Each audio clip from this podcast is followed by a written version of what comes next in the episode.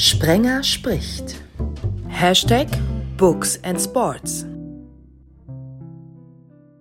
Sprenger spricht hier. Hallo zusammen. Books and Sports Ausgabe 55. Und wer die vorherige gehört hat, der hat diesen Mann hier gehört. Das ist doch cool. Dann sag doch Markus Heitz schöne Grüße, falls du dran denken solltest. Uwe Teschner. Und der Gruß ist hoffentlich angekommen. Das ist er. Sehr schön. Dann weiß ich auch, was er vor kurzem gemacht hat oder bald. er hat bisher erst einen einzigen Heiz gesprochen und er möchte noch viele, viele mehr machen. Wenn alles so gelaufen ist, wie ich mir das vorstelle, sollte das sein. Na, guck mal, dann wird er ja auf jeden Fall schon mal positiv überrascht sein, wenn er dabei ist. Und der ist dabei, das hat er schon gesagt. Und einer, der mehr als positiv überrascht ist, der happy ist, ist auch dabei. Benny Zander, hallo. Hallo, guten Tag. Stimmt, richtig formuliert.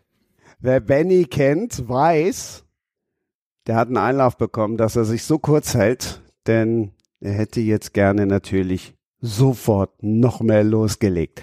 Aber, und das ist ja jetzt schon unhöflich, ich möchte die Frau in unserer Runde begrüßen. Gesa Schwarz, hallo. Hallo. Gesa, zuletzt begrüßt. Jetzt sag mal bitte einem, der in der Fantasy-Szene nicht so zu Hause ist, dass das nicht so schlimm ist, weil bei Fantasy gibt's keinen Knicke oder gibt's den doch? Manchmal. Nein, das ist nicht schlimm. Naja, man weiß nie, was passiert. Gerade in der Fantasy und Fantastik nicht. Also äh, Ladies First, äh, natürlich selbstverständlich immer wieder gerne äh, und dann auch äh, mit entsprechender Anrede. Also bei der Fantasy gibt's ja unendlich viele Möglichkeiten, äh, ihre Majestät äh, und so weiter und so fort. Also das äh, hätte schon ein bisschen besser vorbereitet sein können. Den Vorschlag finde ich natürlich grandios. Also können wir gerne so beibehalten. Okay, also Majestät und der König der Fantasy ist natürlich dann Markus Heitz. Also Eure Majestät und Herr König. Ja, nee, wenn dann Größenwahnsinnig. Ich finde, Kaiser ist schon ziemlich cool, weil äh, man kennt es ja aus dem Fußball, um die kleine Brücke zu schlagen. Äh, der Kaiser ist immer ganz vorne. Äh, nein, nein, Kaiser, Kaiser sieht einfach schöner aus, wenn man es schreibt, finde ich. Als König. Ja, man könnte, was ist die Steigerung von Kaiser? Vielleicht Gott Kaiser? Hab ein paar Bücher gelesen, wo das dann auch noch kam, ne? Das ist dann so ein bisschen die Steigerung. Das ist ähm, Nein, ja, ich, ich freue mich auf jeden Fall äh, sehr, sehr, sehr in dieser Runde äh, mit dabei zu sein. Und ich bin, also ich brauche, Christian, von dir quasi immer einen Go, wenn ich mehr als fünf Sätze sagen darf. Weil äh, dass du, das, das, das, das, du ziehst wahrscheinlich darauf ab, also ihr, ihr könnt euch das, liebe Hörer, vorstellen, vor der Aufzeichnung, bevor er die begonnen hat, hat er mir wirklich gesagt, gerade zu Beginn, weil wir sind ein bisschen ausgeartet beim letzten Mal und ich äh, manchmal finde ich dann keinen Punkt und Komma, deswegen äh, äh, mu muss ich quasi mir immer das Go holen heute von dir. Nein, musst du sonst gar nicht nicht, ganz im Gegenteil. Ich wollte jetzt nur Eure Majestät nicht so lange außen vor lassen. Hm, hat gelernt. Wow. Benny, als wir miteinander gesprochen haben, hast du gesagt, Mensch, ich lese nicht und wenn dann nur Fantasy. Und wenn du mir einen Gefallen tun willst, dann lädst du mir diesen Heiz ein. Das ist für mich ein Kindheitstraum. Gottkönig, hat er natürlich gesagt, Markus. Sorry. Ah ja, okay, gut, sehr gut. Ich lese nicht, und wenn dann nur Fantasy, stimmt nicht ganz. Also ich lese auch noch ein paar andere Sachen, aber ich lese wirklich überwiegend Fantasy. Das, das ist tatsächlich so. Und ähm, ich habe, glaube ich, von einer Begebenheit einfach berichtet. Ich, die war jetzt nicht damit äh, beendet, dass ich dann gesagt habe, lad den, äh, lad den unbedingt mit mir zu, zusammen ein, sondern das war quasi dann deine Transferleistung, dass du das möglich gemacht hast. Aber ich habe davon berichtet, wie ich vor ein paar wann wird denn das gewesen sein? Ja, durch Corona verschwimmen die Zeitdimensionen so ein wenig, ne? ähm, vor ein paar Monaten, nee, nee, Jahre müsste das eigentlich schon her sein. Da saß ich hier mal in Leipzig mit einem Kumpel bei einem Feierabendbier äh, nach einer Radioschicht in der Kneipenstraße und äh, da bin ich mir sicher, dass der, dass der Markus äh, an einem Nebentisch saß oder so. Und äh, da habe ich die Geschichte habe ich Christian erzählt, dass ich mich da nicht getraut habe, da hinzugehen und äh, Hallo zu sagen, weil ich dich abends da nicht stören wollte. Ähm, und äh, das hat er sich wiederum gemerkt. Und dann irgendwann vor ein paar Wochen, Monaten kam dann die Geschichte von wegen, äh, möchtest du gerne mit Markus Heitz äh, in einem Podcast sein? Und da habe ich natürlich sehr äh, erfreut Ja gesagt. Yippie, sehr schön. Ich hatte vorhin äh, überlegt, ähm, äh, mit dem Traum, ob das jetzt ein Albtraum ist oder äh, war ein schöner Traum. Aber äh, es, es, es scheint ja dann positiv besetzt zu sein. Absolut, absolut positiv besetzt. Sehr gut. Ja, äh, Leipzig, das äh, ist mehr als wahrscheinlich, weil ich mich da gerne und oft rumtreibe, ähm, weil ich die Stadt faszinierend finde und weil sie immer ein ein großer Quell von Inspiration ist für mich. Äh, nicht nur in der Kneipe, sondern auch in den verschiedenen äh, kulturellen Locations und äh, von denen hat Leipzig ja glücklicherweise tonnenweise. Und das ist immer großartig dort zu sein. Um, um die Brücke rüberzuschlagen für Gesa. Äh, Leipzig hat ja auch Buchmesse zum ja, Beispiel. ich wollte gerade sagen, Oder das, das, immer toll. das VGT, wie es mal von einer Band äh, äh, angekündigt wurde. Er wollte sagen WGT, hat aber vergessen, dass es dann im Deutschen WGT eigentlich, also im Englischen dann wäre. Aber VGT fanden wir alle sehr schön. Äh, ja, und da gibt's ja durchaus Schnittmengen, ne? Das stimmt. Aber ich war noch nie da. Kannst du es dir vorstellen? Oh mein Gott, was ist Ja. passiert? ich weiß es nicht. Das ist vielleicht genauso die Geschichte mit den Rollenspielen. Ich habe noch nie Rollenspiel gespielt. Wie geht das? Aber es ist wahr. Aber Das ist Leipzig, insofern äh, erstaunlich, weil ähm, äh, wenn man sich ein bisschen auskennt, sozusagen in der, der Schreiberinnen-Szene, der Fantasy, in der Fantastik, weiß man, dass gefühlt 99,9 Ja, Prozent ja. äh, der Damen und Herren, die da unterwegs sind, äh, meistens einen Rollenspiel-Hintergrund haben, also Pen and Paper. Genau, genau, genau, ja. Ja, es ist mir auch anfangs sehr unangenehm gewesen, das zuzugeben, aber es ist einfach wahr. ja, das ist doch Ja, auch ganz schön. Du bist der Outlaw. Ja, ja. Genau. Du, Ja. du, bist der, du bist der Outlaw in der, in der Geschichte. Aber ich kann dir übrigens sagen, Gesa, weil ich das ab und zu äh, häufiger fahre, ich glaube, du, du, du bist auch in Hamburg, ne? Gibt Ja, eine, genau. eine ganz wunderbar schnell zu absolvierende Zugverbindung nach Leipzig. Also Ah, das okay. lohnt sich extrem. Ich mache immer sehr gerne Werbung dafür, weil ich mich freue, dass ich hier äh, von hier aus quasi meinen Job bestreiten kann, auch wenn die meisten Jobs, die ich habe, eigentlich gar nicht in Leipzig sind, aber ich habe es bislang hingekriegt, dass ich trotzdem hier wohnen bleiben darf. Und äh, rühre immer die Werbetrommel und ich finde es schön, dass Markus direkt mit eingestimmt hat. Ja, Bedeutet das, ich kann öfter zu Besuch kommen. Ja, klar, logisch. Ja, aber Leipzig ist wirklich eine ganz tolle Stadt, finde ich auch. Also es gibt ja auch so Städte, da äh, ist man zum ersten Mal und hat leicht das Gefühl, man kennt die Stadt, weil man so den Rhythmus fühlt und das äh, ging mir bei Leipzig auch so. Das ist genauso, als es äh, damals, als es noch Lesereisen gab, Mhm. äh, vor dem vor dem bösen äh, Dings, ähm, äh, ist man ja viel in Städten unterwegs. Und wie du schon gesagt hast, Gesa, es gibt so Städte, da steigst du. Ich bin ein äh, passionierter Zugfahrer. Ich finde Zugfahren großartig, Mhm. weil es für mich immer Arbeitszeit ist. Äh, man steigt aus aus so einem Zug und steht im Bahnhof und denkt, oh nö. Oder Ja. man denkt, ey, das ist ja mal geil hier. Also es Ja. gibt äh, wenig äh, dazwischen und bei Leipzig war halt der erste Eindruck auch bei mir sofort, du steigst aus dem Zug, siehst diesen Bahnhof und da ist schon viel los gewesen bei mir. Mhm. Ich wusste irgendwie, dass die Stadt und ich, wir werden Freunde Mhm. und äh, das war schon seit sehr langer Zeit so und das ist bisher auch immer geblieben. Ja, ja, es geht, geht mir auch so. Aber Ja, es, ist, ich- äh, es geht. ich- hm? Ich komme aus einer, aus einer Stadt, ich komme aus Zwickau, da ist es so, wenn du da äh, mit dem, mit dem Zug ankommst, das ist eher so die erste Option, die du beschrieben hast, Markus. Also Ja. das ist so, du kommst da an und denkst dir, ach, verdammt nochmal. Selbst als gebürtiger Zwickauer denkst du dir, ah, okay, Ah, vielleicht hm. steige ich wieder ein. Also der Bahnhof dort ist, gut, das sind natürlich auch Welten, ne, zwischen den beiden Städten, muss man auch sagen. Das sind einfach zwei unterschiedliche Dinge. Aber ich finde das auch sehr schön. Ich bin auch viel mit dem Zug unterwegs, wenn man so Städte hat und auch diese verschiedenen Arten von Bahnhöfen. ne. Ich mag Bahnhöfe auch irgendwie sehr gerne. Und dann sieht man, auch wenn man sich dann so im Westen so ein bisschen rumtummelt, da im Ruhrgebiet und so, wie unterschiedlich die Bahnhöfe dann da sind. Und äh, Leipzig ist da relativ weit vorne. Das stimmt, weil es natürlich auch, wenn man so will, es ist ein, ein schöner, so ein bisschen älterer Kopfbahnhof, also reinfahren, rausfahren, nicht durchfahren äh, und halt aber kombiniert auch noch mit einer Mall, die sie einfach in den unteren beiden Etagen mit rangepackt haben. Das heißt, es ist irgendwie für jeden was dabei.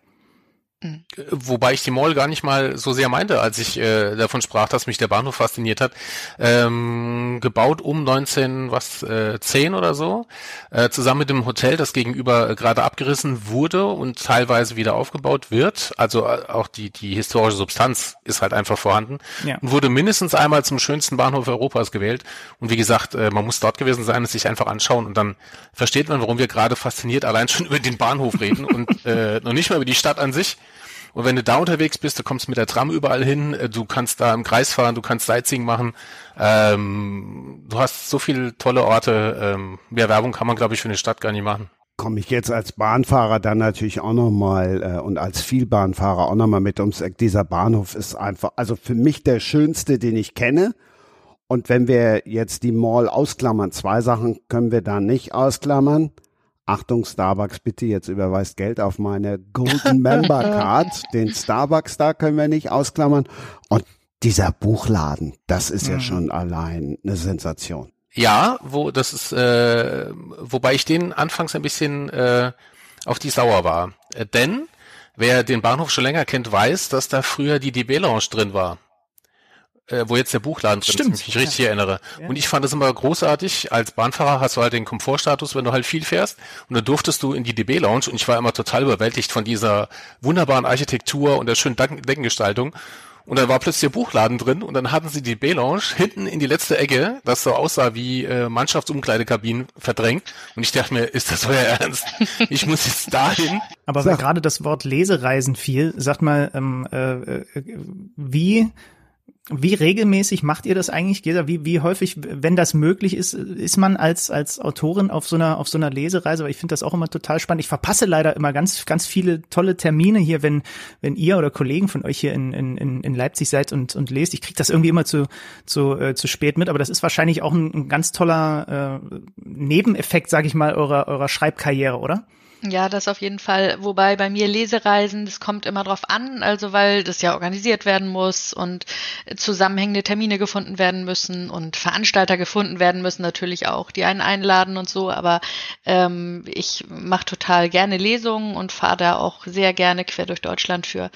Und ähm, ja, auf jeden Fall ist es auch spannend, im direkten Kontakt zu sein dann mit den Leserinnen und Lesern und auch die Buchhändler kennenzulernen. Da habe ich schon ganz tolle Begegnungen auch gehabt. Also das gehört auf jeden Fall für mich zu den schönen Seiten des Schriftstellerdaseins. Überhaupt Reisen. Also ich mache ja auch sehr gerne Recherchereisen und ähm, ja, das ist immer, ist immer wieder das, worauf ich mich mit am meisten freue, wenn ich ein neues Projekt anfange, dass ich wieder auf Reisen gehen kann.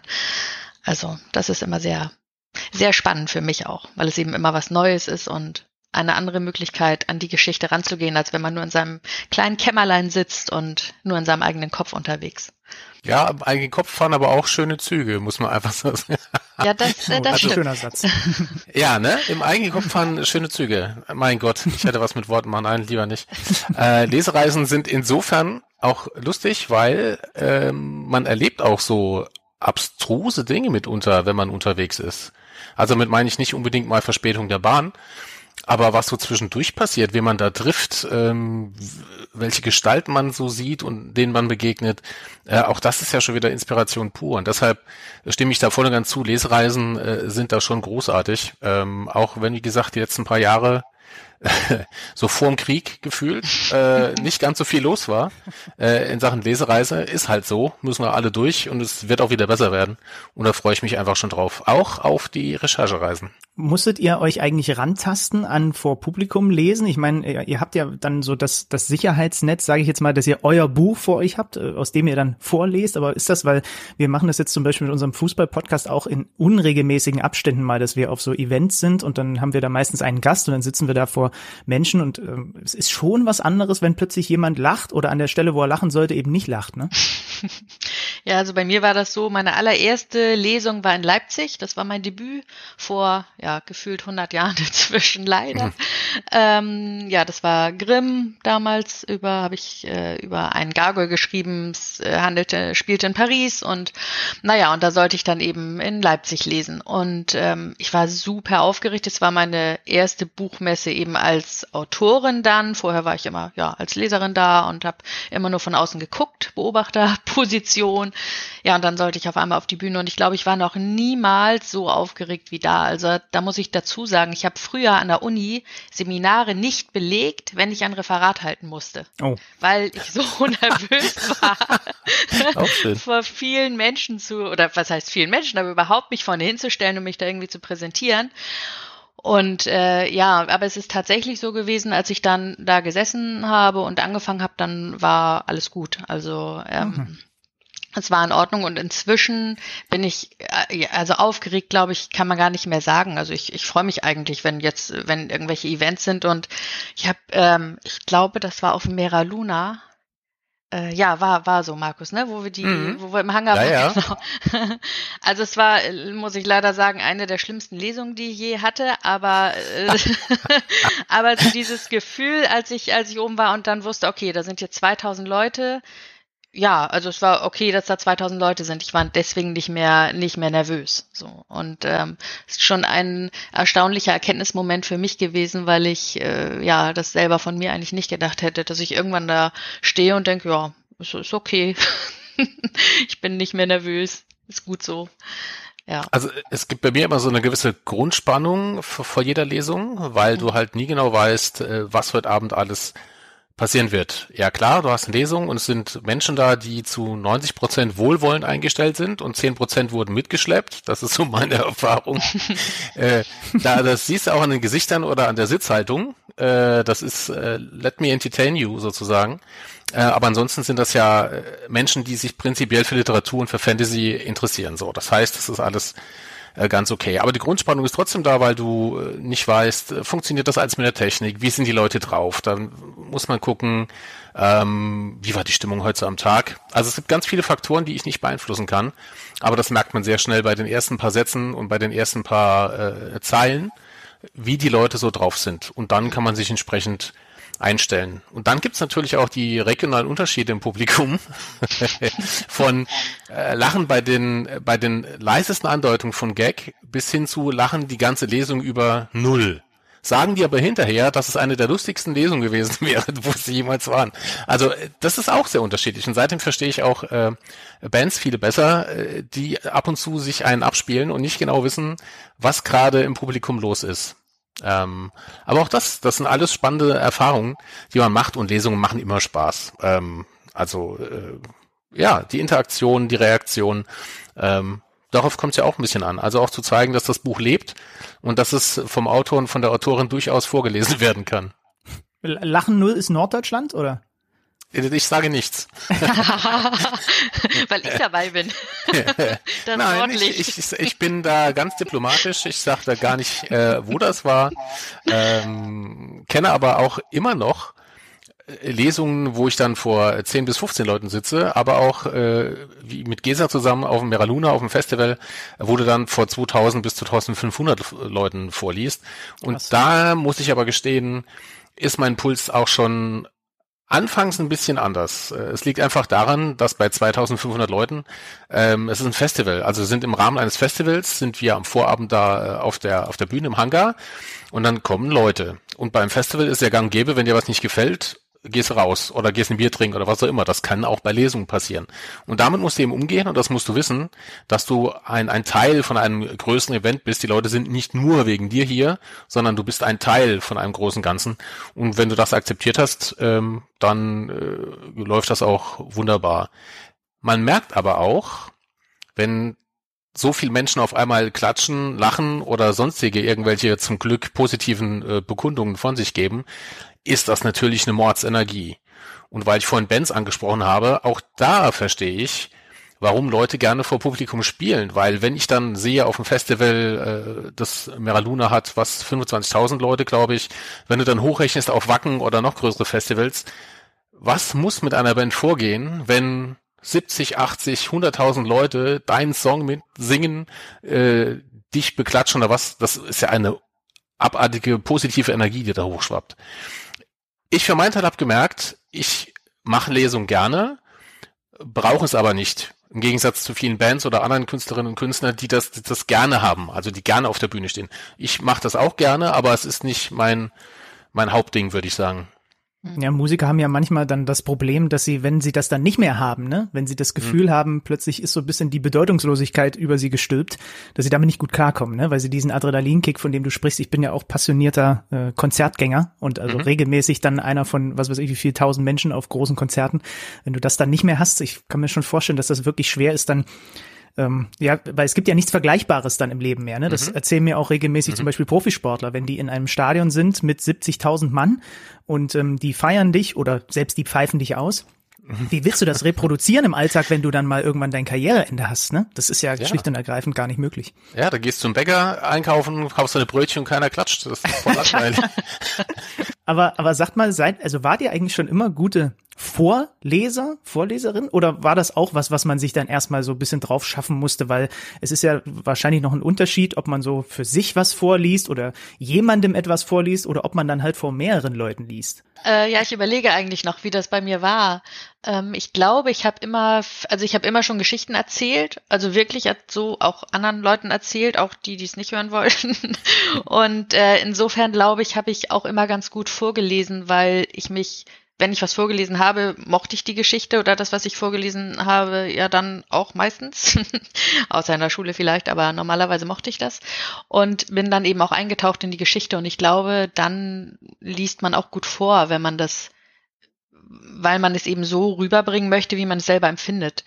Ähm, was ich ein bisschen üben musste oder mir überlegen musste bei Lesungen, welche Abschnitte ich eben nehme, bei welchem Publikum ich was lese, wie viel Pause ich mache und vor allem, was ich so von mir erzähle. Das war, habe ich am Anfang habe ich gedacht, okay, Lesung ist, ich habe da ein Wasserglas und lese und lese auch ganz lang und ähm, die anderen Leute, die kommen, dann hören dann eben zu und am Ende stellen sie eine Frage oder machen ein Foto. Und das war für mich schon ein Prozess, dass das eben meistens nicht so läuft und dass es mir auch keinen Spaß macht und dem, dem Publikum meistens auch nicht. Also dass die Leute eigentlich kommen, um was über mich zu erfahren weil das Buch haben sie ja selber gelesen oder mhm. um Hintergründe zu erfahren, so zu Recherchen zum Beispiel oder so. Und seit ich das äh, verstanden habe, machen mir Lesungen auch viel mehr Spaß als ganz am Anfang, wo ich eben super aufgeregt war und eigentlich dachte, okay, ich lese jetzt und dann äh, war's das. Und äh, das war schon, das war schon auf jeden Fall ein Prozess. Also da ähm, einen anderen Zugang zu finden, auch zum Publikum. Also mir war klar, dass ich ähm, bei meinen Lesungen ähm, mehr Kinotrailer machen möchte. Das heißt, ich nehme drei, vier verschiedene Stellen aus dem Buch, bearbeite die, straffe die sozusagen dramatisch, damit sie ein bisschen schneller sind und breche dann so ab mit Cliffhanger, äh, dass sie dann eine möglichst große Erwartungshaltung erschaffen, äh, die darin mündet, dass man sich das Buch ausleiht, im besten Fall vielleicht kauft. Alternativ kann man auch den Nebenmann fragen, wenn man schon mitbekommen hat, dass er es gelesen hat, aber das wäre unfair. Ähm, und habe dann auch die Stellen geübt, dass es auch ein bisschen dramatischer klingt. Ich habe dann tatsächlich so eine Art Vorlesestimme, die unterscheidet sich von meiner Ich erzähle euch was Stimme, die bei Lesungen eben äh, auch äh, zum Einsatz kommt. Und äh, damit man eben auch gleich einen Unterschied hört, wann beginnt die Geschichte, wann äh, ist es wieder was äh, zum Autor, zum Schreiben oder was auch immer. Das habe ich ein bisschen geübt und es hilft alles nichts, wenn man zum ersten Mal liest, ganz egal aus welchem Buch, has, habe ich habe ich immer drei bis vier Verleser dabei. Ich sitze zu Hause und hau das perfekt raus, kaum bist du vor Publikum. Es ist äh, wohl Magie, ich verlese mich immer. Das kann man charmant überspielen. Äh, ich glaube, die Leute finden das dann auch eher menschlich, hoffe ich dann im besten Fall. Und außerdem, ähm, wenn man so an die ganzen Profi-Vorleser denkt, äh, ich bin ja keine Konkurrenz dazu. Ich kann dir mal sagen, ich habe das nie gelernt. ich, ich muss ja nicht so klingen wie äh, ein, ein Schauspieler, ein Synchronsprecher. Äh, das ist auch noch ein großer Vorteil, glaube ich. Also die Erwartungshaltung ist vielleicht nicht ganz so hoch. Seid ihr bei den bei dem Einlesen von euren Hörbüchern mit dabei regelmäßig? Also ich nicht, nee. Ich auch nicht. Ähm, ich überlege gerade vor mich hin. Ganz am Anfang ist es passiert, als äh, die Zwerge eingelesen wurde, klingelte das Telefon und dann sagte jemand, ja, guten Tag, ich bin Johannes Steck. Ich so, ja, schön. Ich dachte, wer ist das? äh, ja, ich äh, lese jetzt äh, die Zwerge ein. Ich bin äh, dein, dein Hörbuchsprecher und ich habe noch nie Fantasy vorgelesen. Wir müssen mal die Namen durchgehen. Ich habe keine Ahnung, wie man die ausspricht. und das fand ich, fand ich sehr schön. Aber ansonsten äh, sitze ich da auch nicht im, im Studio. Und da sieht man eben auch die Unterschiede. Das sind halt geschulte Stimmen. Äh, und die hauen das Hörbuch relativ schnell durch, während ich nach einer Lesung nach zwei Stunden echt froh bin, wenn ich dann nicht mehr ganz so viel reden muss. Äh, nach zwei Stunden sind die Profis ja erst warm gelaufen. Also die lesen ja sieben, acht Stunden am Stück eben ein. Das äh, merkt man halt schon wie lange die jetzt tatsächlich genau lesen. Da lege ich euch nochmal allen die Folge 54 ans Herz. Da hat Uwe Teschner nämlich genau darüber gesprochen. So, und weil wir jetzt diesen wunderbaren Bogen gerade hatten, von wegen Hörbuchsprechern und Hörbuchsprecherinnen, wir hören dann jetzt zum Ausklang auch nochmal Uwe Teschner. Also wie gesagt, eine gut geschriebene Fantasy gefällt mir ausgezeichnet. Ich löse mich gerne mal aus dieser Welt und gucke in andere Welten rein. Äh, und was glaube ich, das ist ja immer nur die Bühnenkulisse. Und ob der jetzt fliegen kann oder nicht, spielt gar nicht so eine Rolle, sondern es geht auch um die Beziehungen der Figuren in dem Buch zueinander und wie sie miteinander umgehen, wofür sie einstehen oder wofür sie stehen generell. Ähm, die Geschichten sind doch fast immer gleich, die erzählt werden. Sie werden halt wirklich nur auf eine andere Bühne gehoben. Und deswegen ist das für mich gar nicht so ein großer Unterschied. Du kannst na klar hast du bestimmte Elemente und ja, die können dich möglicherweise langweilen. Du sagst eben, ich stehe nicht auf diese Pfauenfederkostüme, sondern ich möchte schön, hier müssen alle im Anzug sein. Ähm, das ist durchaus möglich. Aber ich höre gerade äh, Sam Feuerbach und äh, bin da ganz zufrieden. Ich habe so drei, vier äh, Fantasy-Dinger noch ähm, da rumliegen. Die sind sehr gut geschrieben, sehr witzig geschrieben. Das macht ja auch viel aus. Wie ist der Text geschrieben? Äh, es gibt natürlich tausend Millionen Abklatsche von Herr der Ringe, logisch. Und der hat die Latte so hoch gehängt, den erreicht keiner eigentlich. Also nicht mal Narnia ist so gut oder, oder äh, irgendwas anderes.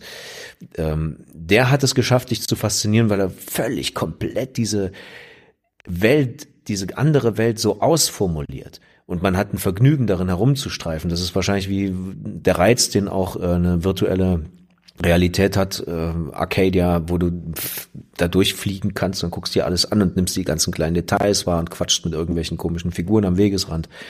Das ist, glaube ich, der Reiz, den Fantasy noch als extra bietet. Uwe Teschner haben wir gehört über den Reiz von Fantasy. Benny Zander ist dem verfallen, vor allem dem Fantasy-Autoren Markus Heitz. Der erklärt uns jetzt gemeinsam mit Gesa Schwarz den Reiz von Fantasy. Eure Majestät und Gottkönig. Oha. er, hat, er hat gelernt, oh, es ist so schön. Ja. Ähm, ich, äh, äh, Fantasy ähm, war für mich, wenn man so möchte, ähm, naja, als Einstiegsdroge hat ja jeder Märchensagen und Legenden gelesen. Das heißt, äh, man wusste schon direkt, dass da mehr ist als ähm, jemand geht zur Schule und äh, lernt schreiben. Also die Welt, die kreative Welt ist, ist voll mit fantastischen Wesen. So. Und äh, gerade diese Fantasy macht am meisten auch möglich. Klar kann ich einen Krimi schreiben, aber ähm, Krimi hat eine, eine begrenzte, ich sag mal, Handlung, begrenztes Setting, während Fantastik einfach alles ermöglicht. Und das ist das Schöne. Ähm, alles, was wir uns vorstellen können, ausdenken können und sprachlich umsetzen können, äh, wird durch uns äh, real äh, im weitesten Sinne. Und das macht die große Faszination aus, weil es eben einfach kein Limit gibt. Ja, also das äh, würde ich so unterstreichen. Für mich macht als sowohl als Leserin als auch als Autorin ähm, die Fantastik so reizvoll, dass eben alles möglich ist. So und äh, es gibt ja auch einen Unterschied noch zwischen Fantastik und äh, Fantasy, ähm, der aber glaube ich gar nicht so bekannt ist. also jedenfalls nicht, wenn man jenseits der Literaturwissenschaft guckt. Ich bin ja eher im Fantastikbereich unterwegs, das heißt, meine Geschichten spielen in dieser Welt, in die dann das Fantastische einbricht. Ähm, und in der Fantasy ist es so, dass es eine andere Welt gibt und das Magische meistens dort eben nicht als widersprüchlich zur sogenannten Realität auftritt. Und ich finde, beides hat seinen Reiz. Ich mag die Fantastik gerade deswegen, weil ich es eben schön finde, wenn ich durch ähm, beispielsweise Paris laufe und mir dann vorstellen kann, okay, da sitzt jetzt vielleicht wirklich eine lebendige steinerne Figur oder ähm, wenn ich durch, durch Hamburg, durch den Bahnhof laufe und mir überlege, okay, wer, wer steht jetzt vielleicht da gerade oben und guckt durch die Fenster? Ist es vielleicht ein Mensch oder vielleicht doch was anderes?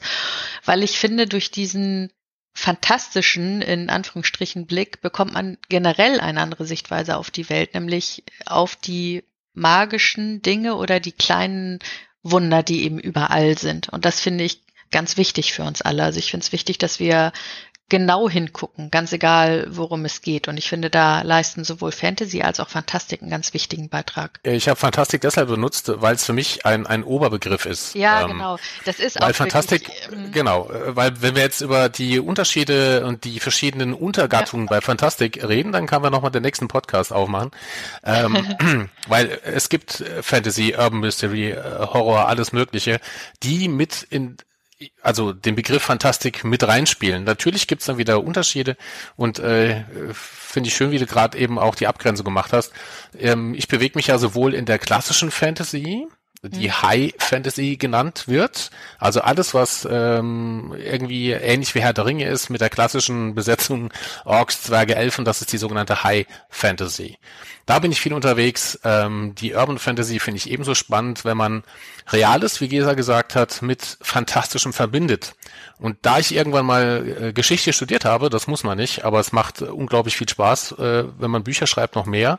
Ähm, da lauert ganz viel an Stoff, wo man historisches, was die Leserinnen und Leser selber nachschauen können, mit erfundenem verbinden. Und das äh, ist halt ähm, noch großartiger. Und wenn man dann noch Stoffe findet, die nicht hundertmal benutzt wurden, die gibt's tatsächlich, das ist dann Jackpot sozusagen.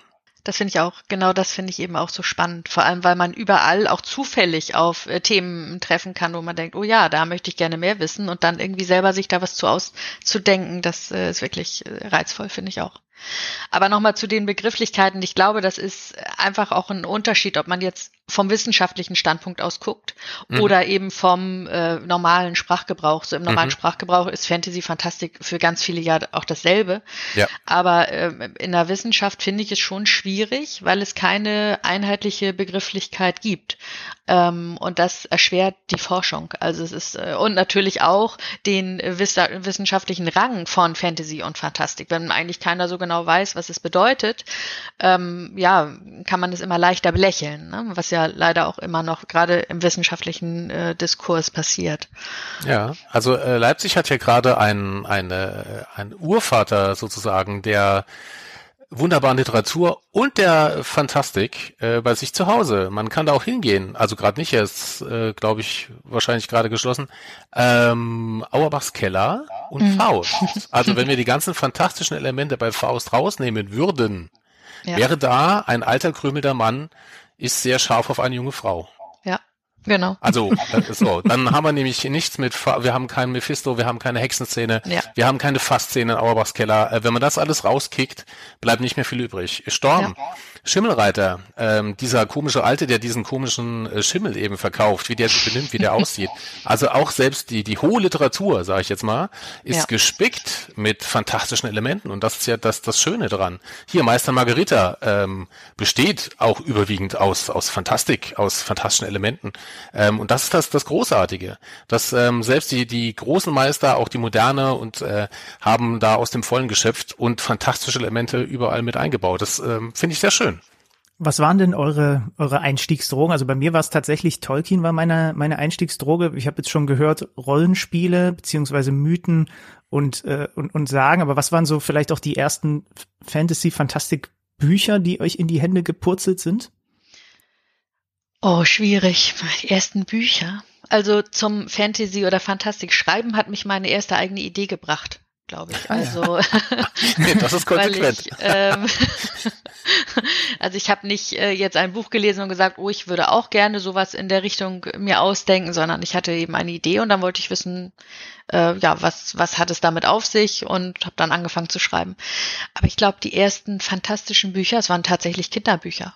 Also Astrid Lindgren, Ronja Räubertochter, äh, sowas. Also da, da hat, wurde der, der Grundstein gelegt, glaube ich, auch so für meine ähm, heutige Agenda, dass ich eben in meinen äh, Geschichten, dass es mir wichtig ist, zu zeigen, dass alles möglich ist. Und das bedeutet, wenn man das nicht früh empfindet, dann ist es, glaube ich, ganz schwer, später noch einen Zugang zu finden so, zu fantastischen Themen. Ich glaube, dass ist einfach so eine Säule, auf der man dann aufwächst.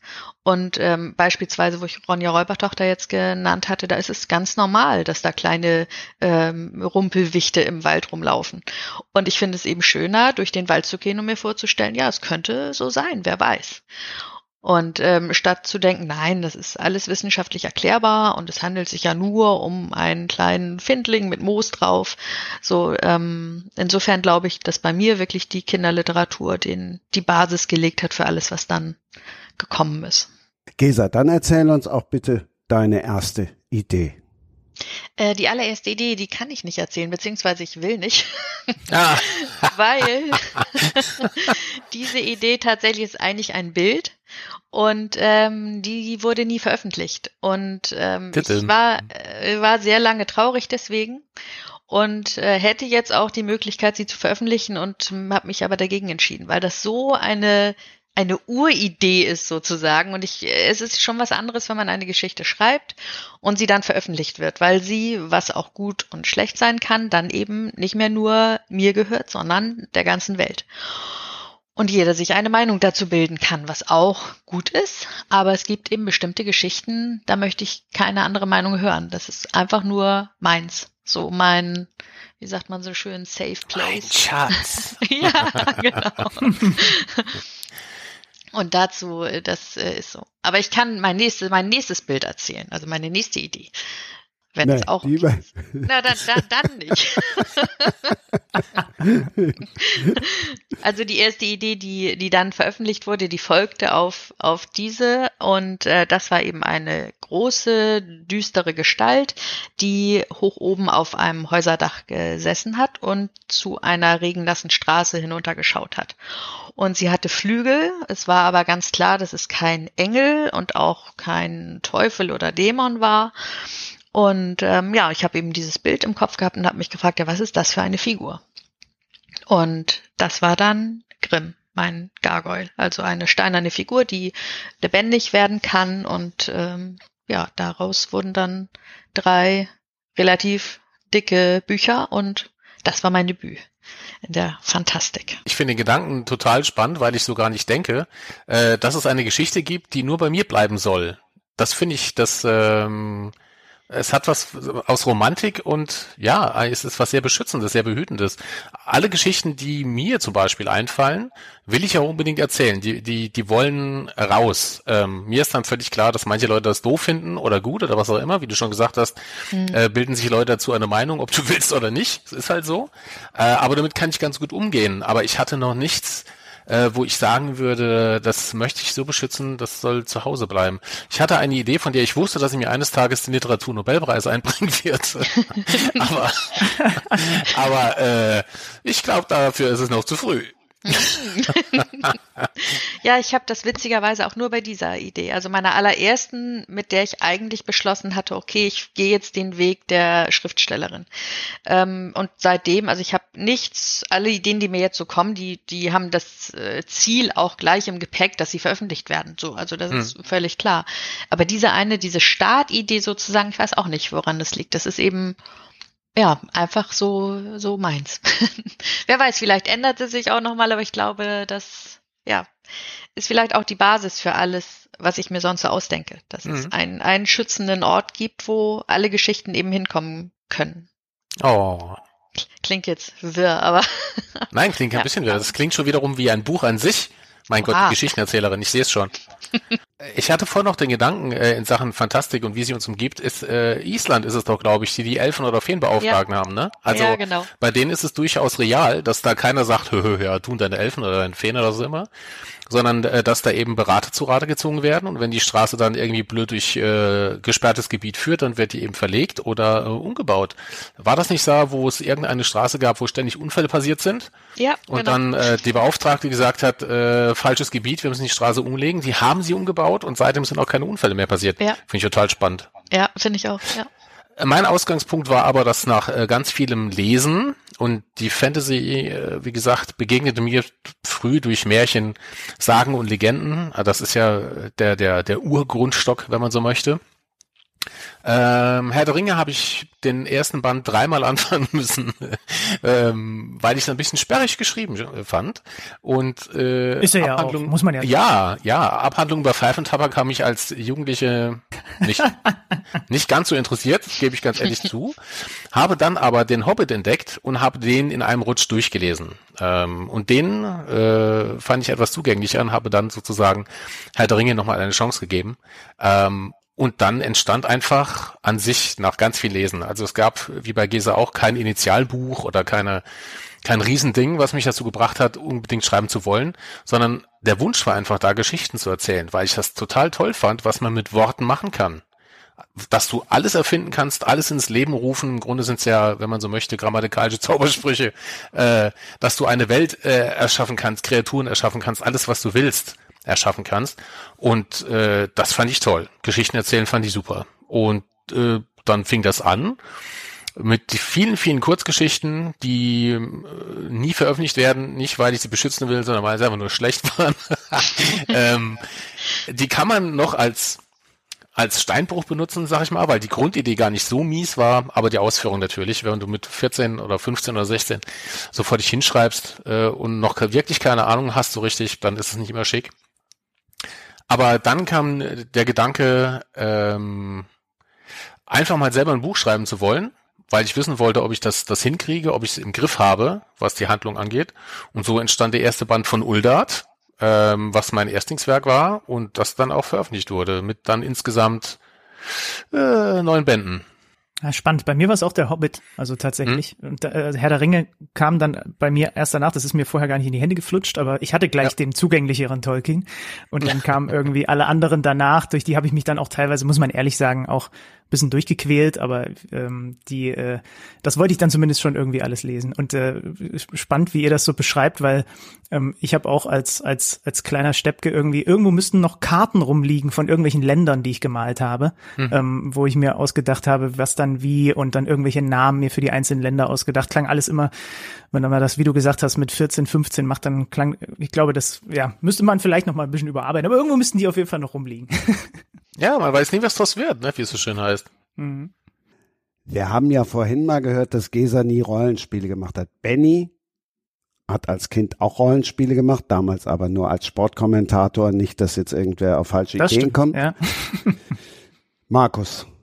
Ja. Hast du Rollenspiele gemacht?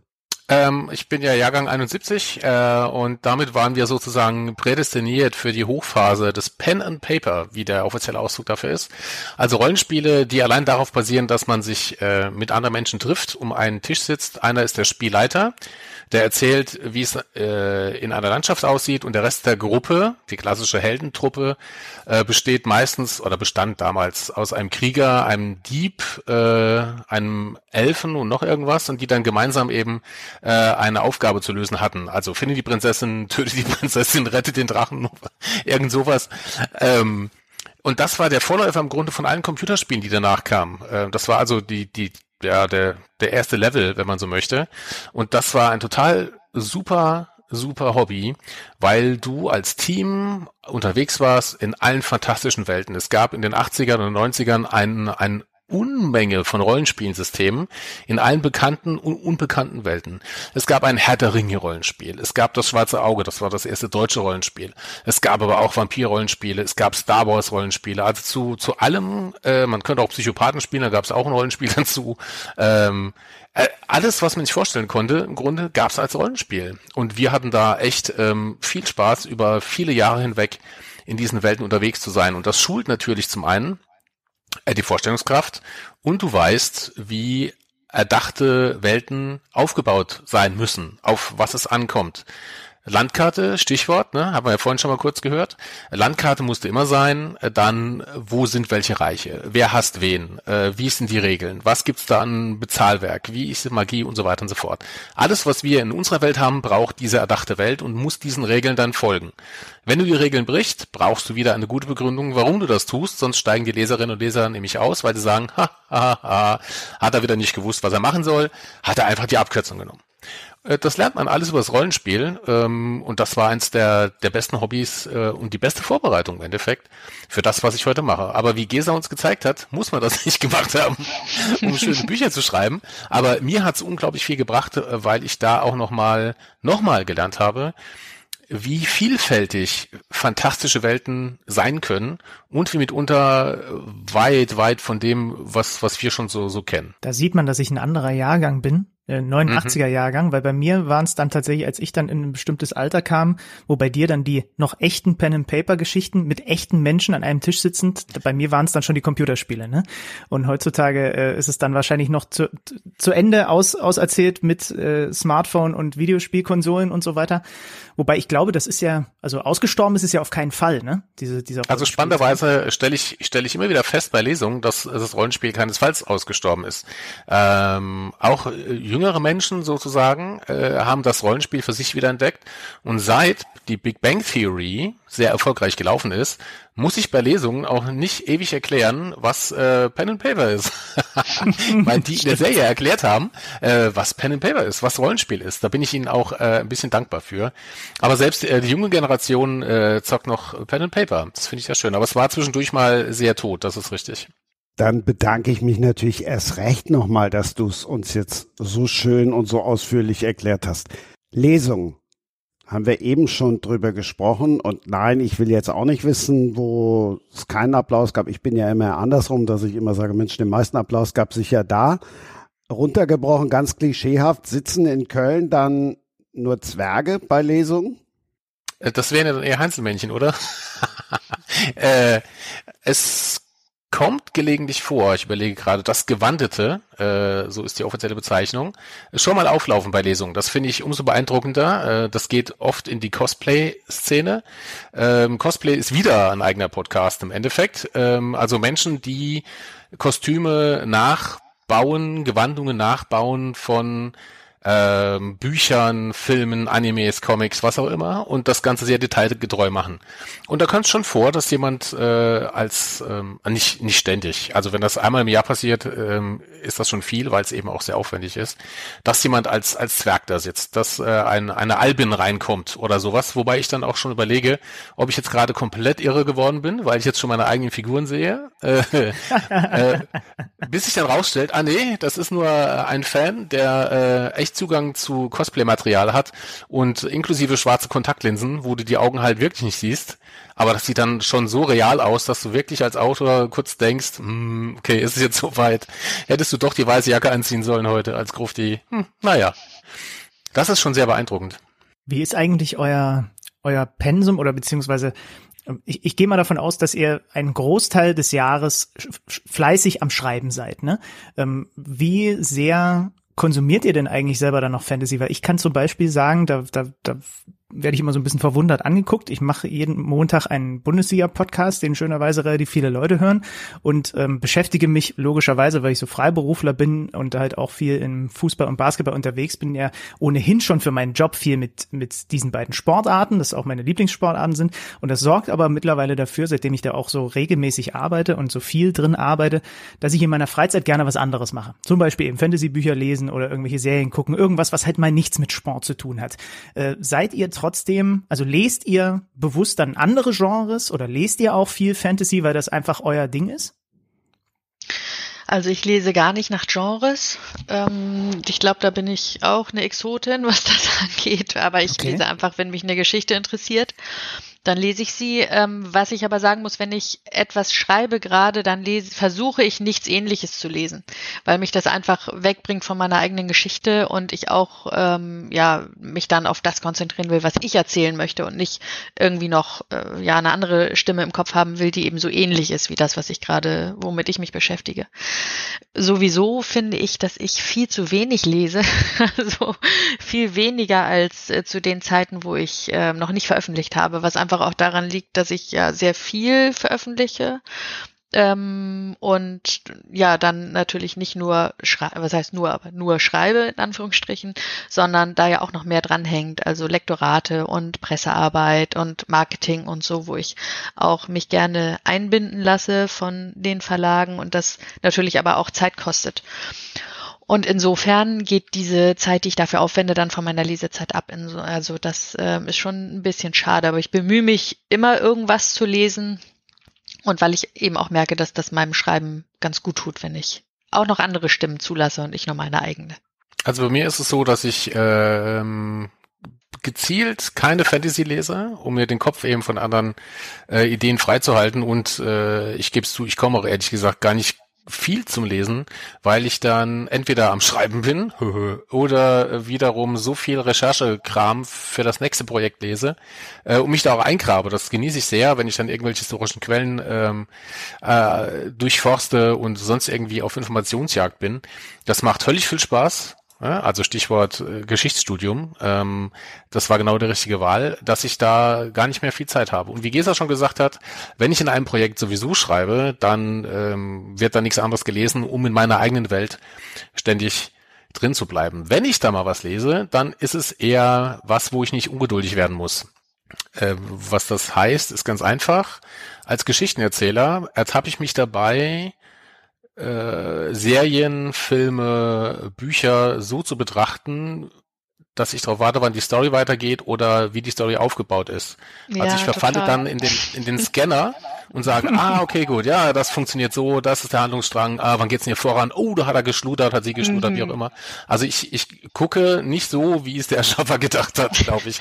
Und das ist für mich auch wiederum nervig, weil ich dann immer denke, ah, oh, ah, so wie Lüde für mäßig. Äh, deshalb dann eher andere Dinge, wie Thorsten Sträter.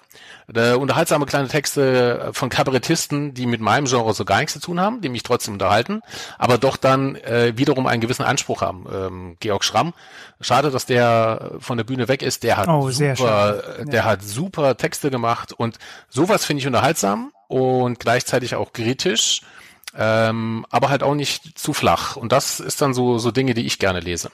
Aber spannend, dass ihr das, äh, dass ihr das so beschreibt, weil da kann ich ganz gut die Brücke zum zur sportübertragenden Zunft bauen, weil ähm, ich kann mittlerweile auch keine Sportsendung mehr, egal, wenn sie moderiert wird oder kommentiert wird, ganz normal gucken, ne? weil ich habe immer im Hinterkopf, okay, da ist gerade, hat da hat wahrscheinlich ihm gerade der Regisseur aufs Ohr gesprochen oder da kam der Schnitt zu spät oder da was ist, da hängt irgendwas, wann kommt die Grafik, die hat er doch gerade schon abgerufen äh, verbal. Genau.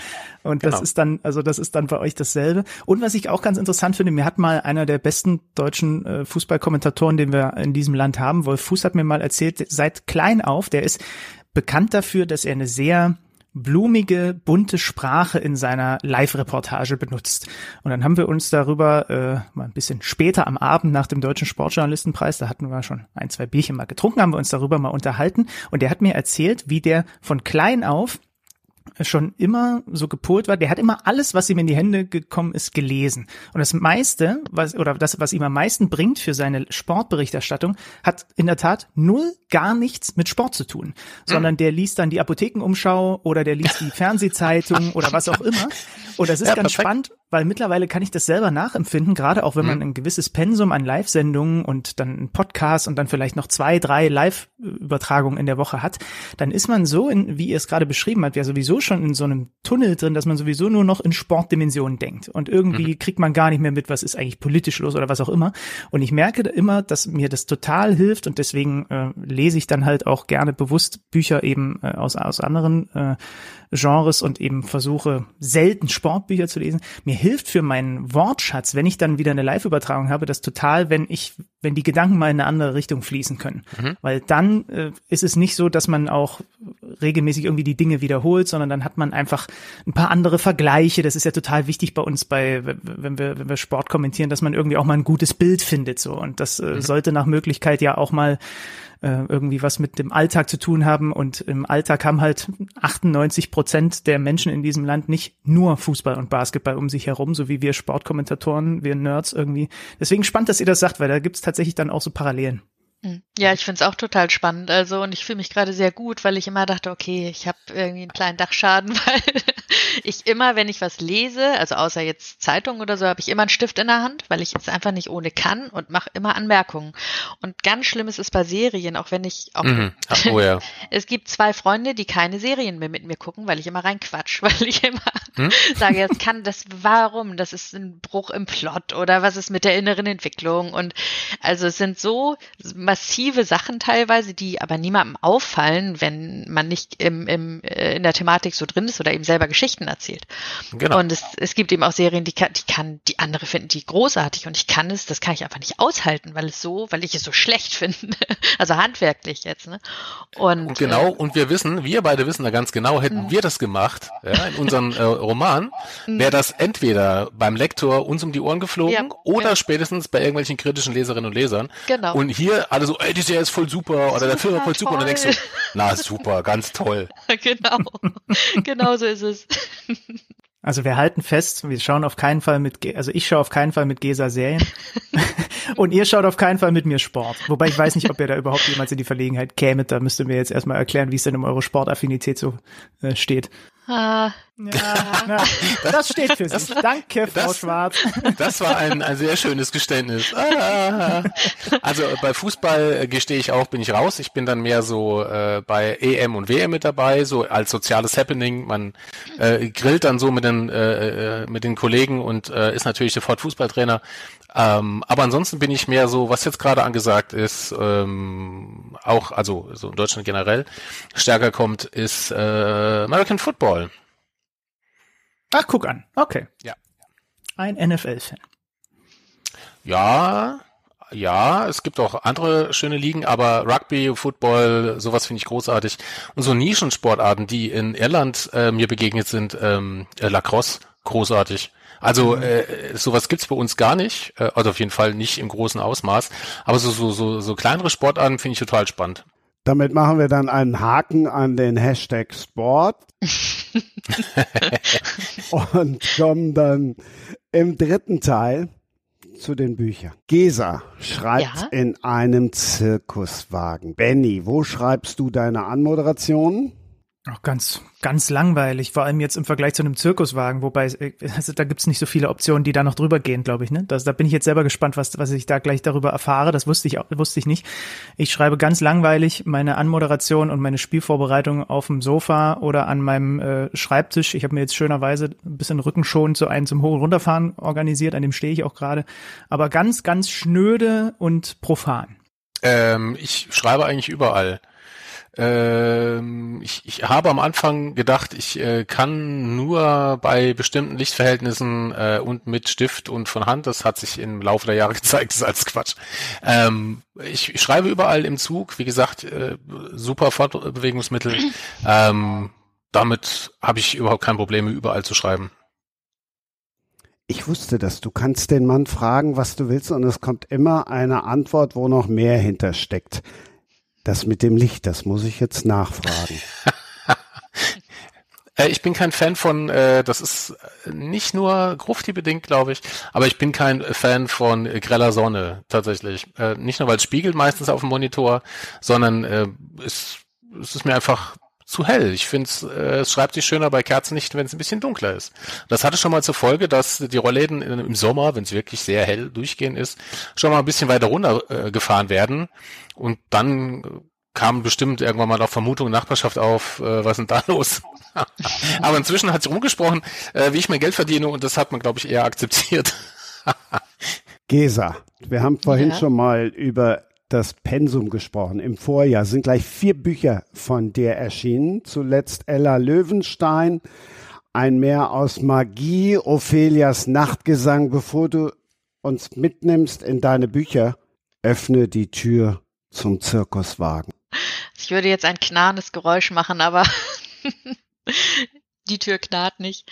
Ja, es sieht ähm, meistens ganz ordentlich aus. Haha. ähm, ja, also man kommt rein und dann steht man umgeben von Büchern. Ähm, eigentlich ist es ein ziemliches Klischee, aber es stimmt. Also ich habe ich ähm, mag es nicht, Bücher wegzuschmeißen, selbst Bücher, die ich nicht lese oder angelesen habe und für nicht so gut befunden habe, stehen in zweiter oder dritter Reihe, weil ich irgendwie das Gefühl habe, die sind ja zu mir gekommen, so. Also und vielleicht habe ich einfach noch keinen Zugang gefunden. Vielleicht äh, liegt es an mir und ich kann irgendwann doch noch was draus ziehen und was draus lernen. Also Ende vom Lied ist eben, dass mein Zirkuswagen bis zum ja, bis zu den Oberlichtern voll ist mit Büchern. Ähm, dann habe ich zwei schwarze Sessel, ähm, die ziemlich breit sind. Die stehen neben meinem Ofen. Ähm, ja, und dann ist mein Schreibtisch da. Und das war es eigentlich schon so ziemlich. Weil Wir kennen die Zirkuswagen, also der Bayer würde jetzt sagen Zirkuswägen.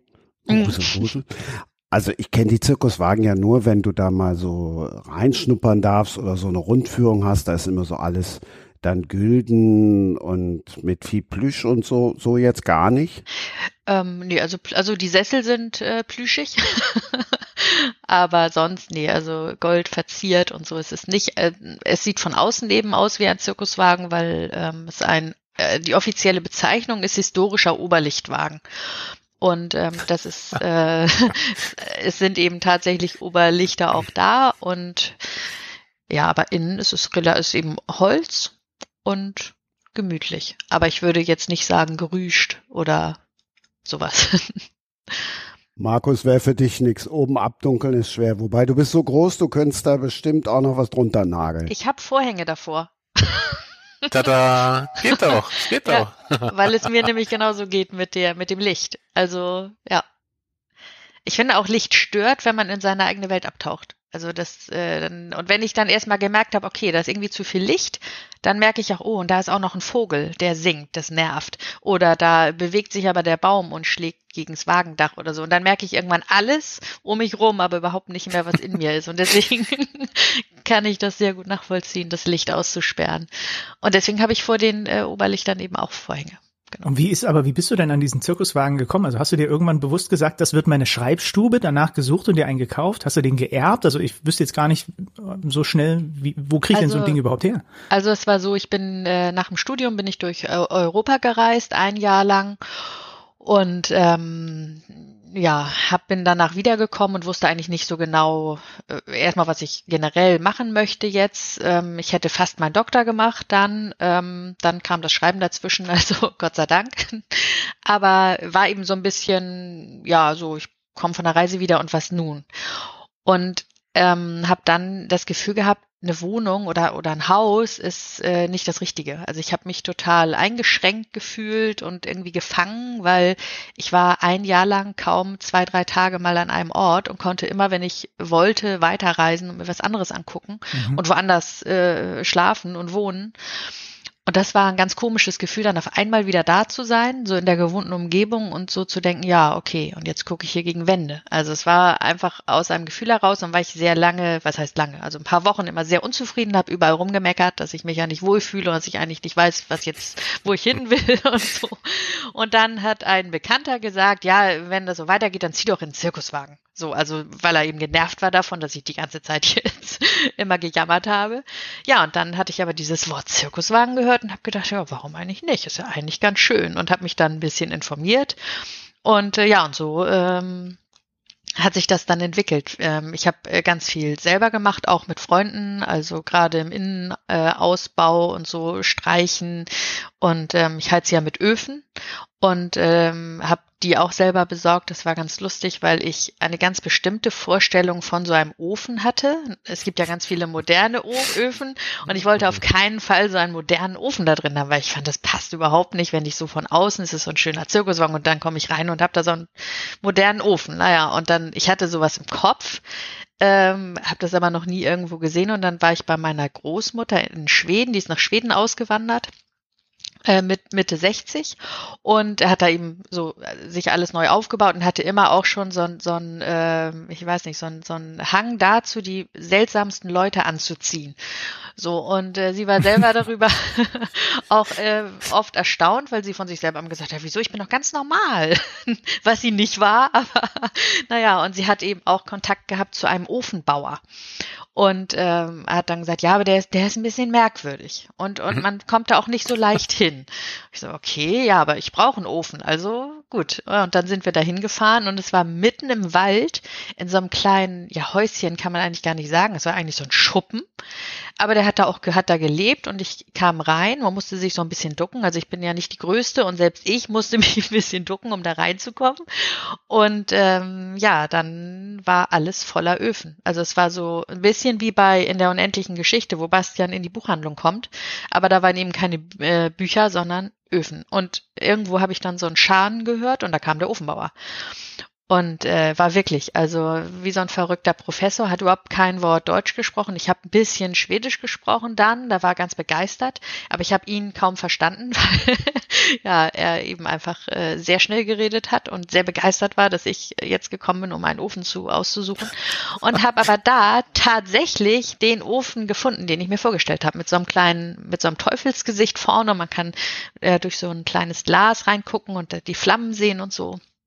Ja, und dann hat er mir ganz genau erklärt, wie man den denn aufbaut, weil der in mehreren Teilen ist und wie man den dann ähm, aufstellt und wie man den beheizt und äh, ja, und den habe ich dann habe ich dann erworben und dann mitgenommen.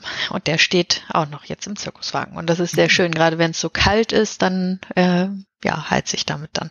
Ja, Ich war, was war die Frage? Ich weiß jetzt, wer gerade ganz fasziniert da sitzt, diesen Podcast hört. Das ist Romy Hausmann, die gesagt hat, Mensch, ja, klar, spreche ich gerne über mein Buch, das ist auch spannend, aber viel spannender sind doch so die Geschichten dahinter, die Menschen, das interessiert mich doch total.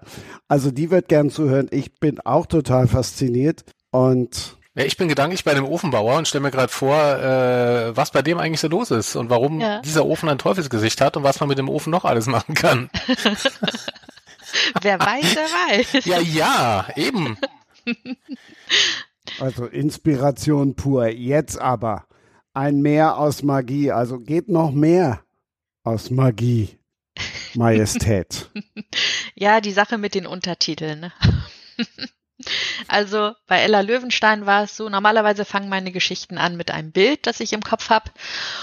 Und also es in den ungünstigsten Situationen aufploppt. Ähm, am schlimmsten war es in der Examensprüfung, wo ich in der mündlichen Examensprüfung so, ich war super aufgeregt. Wie gesagt, das war noch bevor ich gedacht habe, ach, es ist gar nicht schlimm, vor Leuten zu reden mega aufgeregt und habe angefangen dann da ähm, ja mein Wissen kundzutun. Auf einmal hatte ich eine Idee und zwar so stark, dass ich gesagt habe, ich muss mal kurz was aufschreiben, sorry.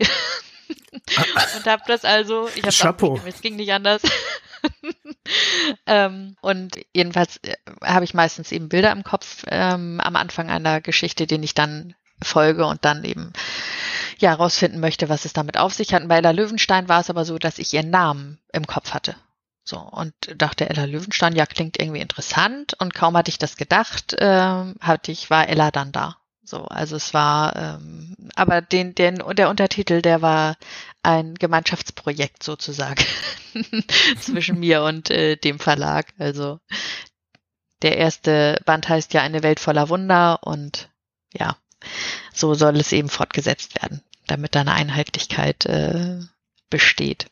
Aber das Magie, äh, das Magie-Meer, das gibt es wirklich im zweiten Band. Also es hat schon einen Bezug zum Text. Ähm, ja, es ist eine Buchreihe für Kinder ab acht Jahren, wobei ich das dazu sage, weil es eben diese Einordnung ist, finde ich, von Menschen, die eben die Verpflichtung haben, die Bücher irgendwie zu präsentieren ich selber ja lese ja nicht in Kategorien und finde es eben auch ein bisschen schwierig zu sagen, das ist für Kinder und das ist für Erwachsene so. Also ja, diese Kategorisierungen sind für mich immer ein bisschen mh, hm, einschränkend. Aber offiziell ist es eine Buchreihe für Kinder ab acht und im Zentrum der Handlung steht die zehnjährige Ella Löwenstein und sie ist eine Feenflüsterin. Das bedeutet, dass sie die Anderwesen sehen kann, die verborgen vor uns Menschen ähm, in unserer Welt leben. Und ähm, wie man sich vorstellen kann, ist das aber nicht besonders toll, wenn man so eine Gabe hat, äh, wenn die sonst keiner hat. Und sie wird eben deswegen auch geärgert von ihren Mitschülern und äh, versteckt deswegen ihre Gabe. Also steht nicht dazu und lernt dann im ersten Band aber den Heide-Kobold Kasimir kennen der ihre Hilfe braucht und sie begibt sich dann mit ihm auf ein Abenteuer und ähm, ja, am Ende passiert noch so dies und das und dann ist am Ende alles anders, als es vorher war.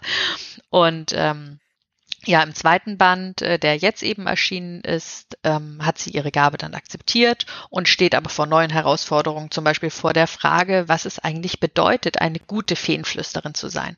Und äußerlich passiert natürlich auch einiges, weil nämlich in Ellas Garten das absolute Chaos herrscht. Also die Blätter fallen von den Bäumen und das Gras färbt sich schwarz und eine riesige giftgrüne Wolke hängt auf einmal über dem Wohnhaus der Familie. Und äh, dann findet Ella gemeinsam mit Kasimir heraus, dass möglicherweise das Verschwinden von Herrn Lilienthal, dem Miniaturriesen aus dem Apfelbaum, etwas damit zu tun haben könnte.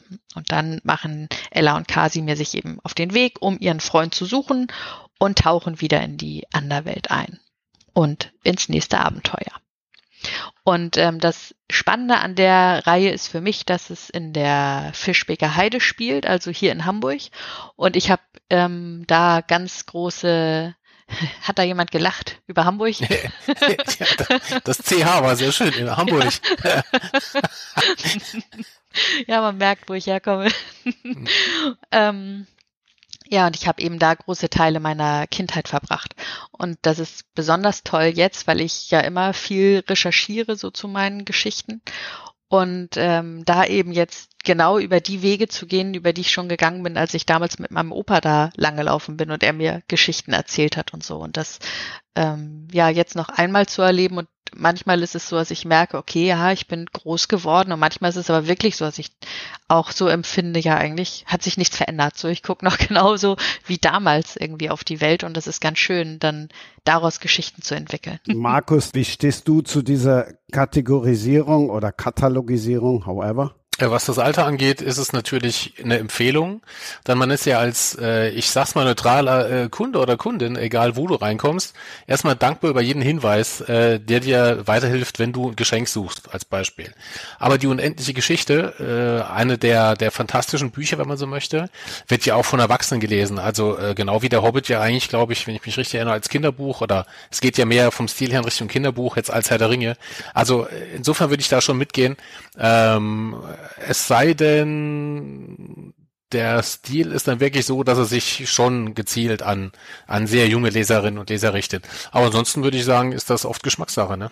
Ah, ich versuche mich gerade dran zu erinnern. Ich habe in der Schule tatsächlich sogar mal einen Vortrag über den kleinen Hobbit gehalten.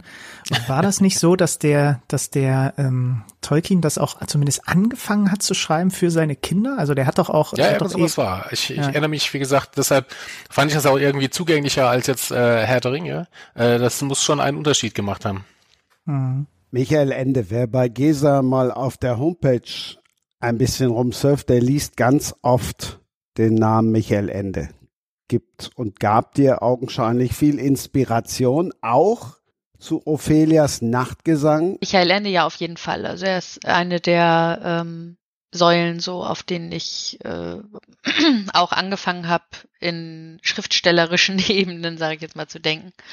Und gar nicht so sehr nur von seinen Geschichten ausgehend, sondern auch von seinen philosophischen Konzepten. Also und auch sein, sein Vater, ähm, Edgar Ende, hat mich äh, sehr beeinflusst, so mit seinen surrealistischen Bildern und auch mit der Art, wie er ähm, Bilder ähm, herbeigezaubert hat, sage ich jetzt mal. Er ist ja, er hat sich ins Dunkle zurückgezogen, also in seine Dunkelkammer hat er immer gesagt und da auf Bilder gewartet. So, und die dann äh, auf, aufge, aufgemalt. So, und das finde ich sehr spannend, weil das bei mir ähnlich passiert, ohne dass ich mich jetzt unbedingt ins Dunkle begeben muss, aber bei mir tauchen eben auch Bilder aus der Dunkelheit auf. Und dass dieser Prozess sich so ähnelt, finde ich, äh, fand ich immer schon sehr spannend. Und ähm, ja, und Michael Ende mit seinem ganzen philosophischen Konzept, so der Zivilisationswüste, in der wir uns befinden letzten Endes jetzt, dass er ganz viel vorausgesehen hat schon von der gesellschaftlichen Entwicklung, die wir jetzt durchlebt haben oder immer noch, durchleben.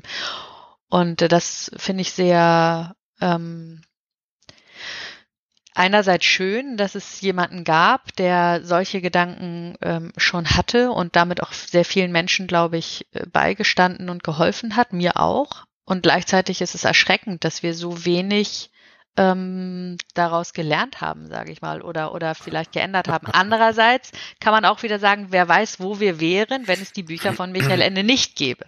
Also so rum könnte man natürlich auch angehen. Ähm, auf jeden Fall äh, ist diese Prägung, dass überall Wunder existieren und das Wunderbare eben ähm, beachtet werden sollte von uns und auch der Bezug zur Natur ähm, ganz entscheidend für mich gewesen und für alles, was ich jetzt auch erzähle und ist auch immer noch ein großer Teil von meiner eigenen Agenda. Ja, also ja, Michael Ende ist ein großer Einfluss gewesen äh, bei mir. Ähm, eine, eine, eine Säule, ein großer Einfluss in dem Sinne, was Schriftstellerinnen äh, und Schriftsteller angeht, bei mir könnte ich gar nicht so genau benennen.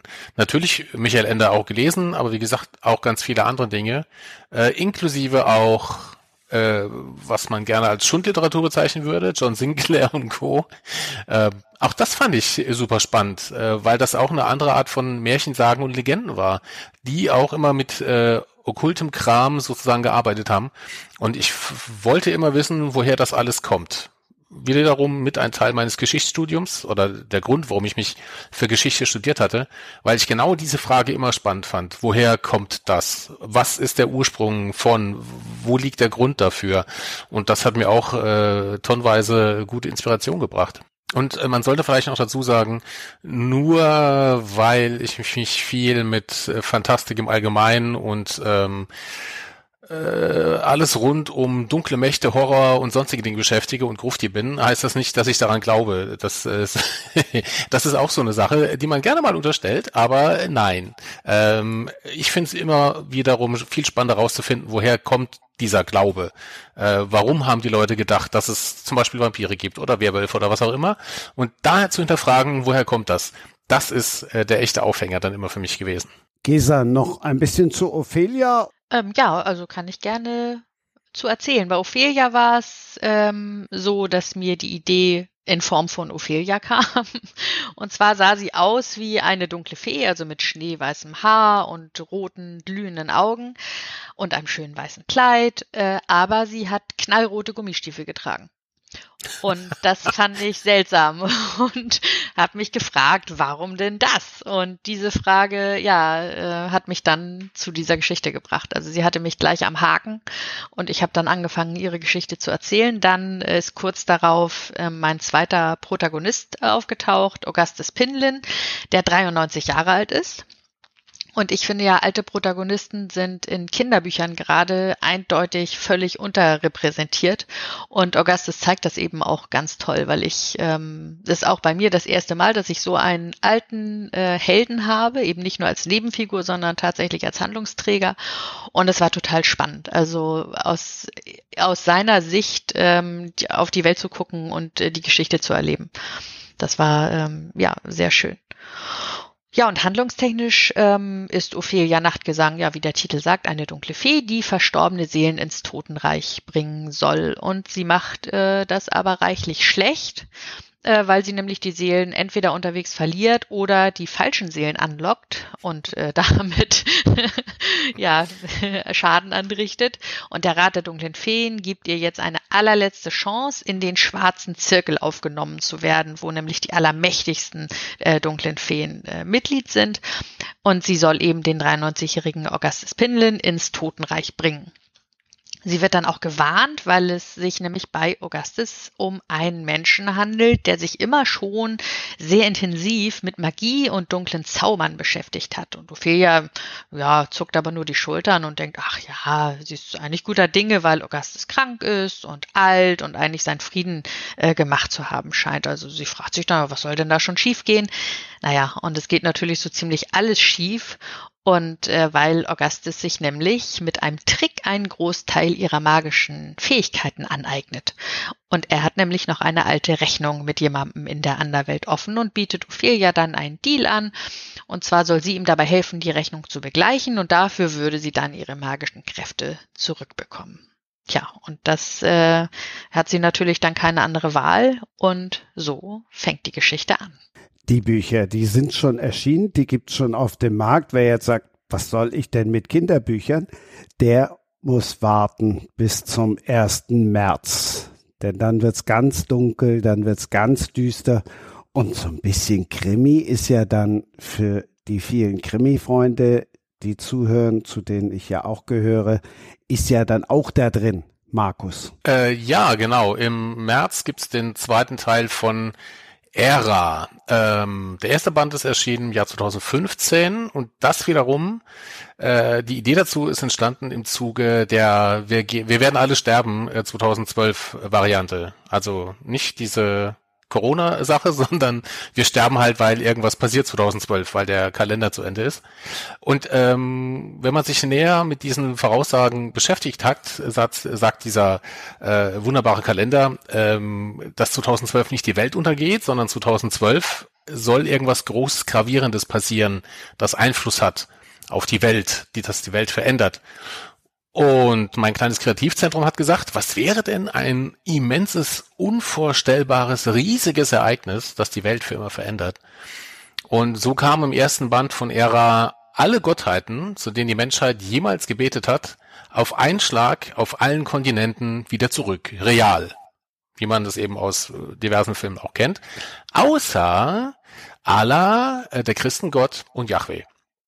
Also die tauchen nicht auf, sondern alle anderen haben ihre Götter wieder. Und das hat zur Folge, dass sich einige Götter sehr genau dran erinnern, was die Christen, äh, Juden Moslems mit ihren Religionen vorher so alles angestellt haben. Und das wird sehr unschön.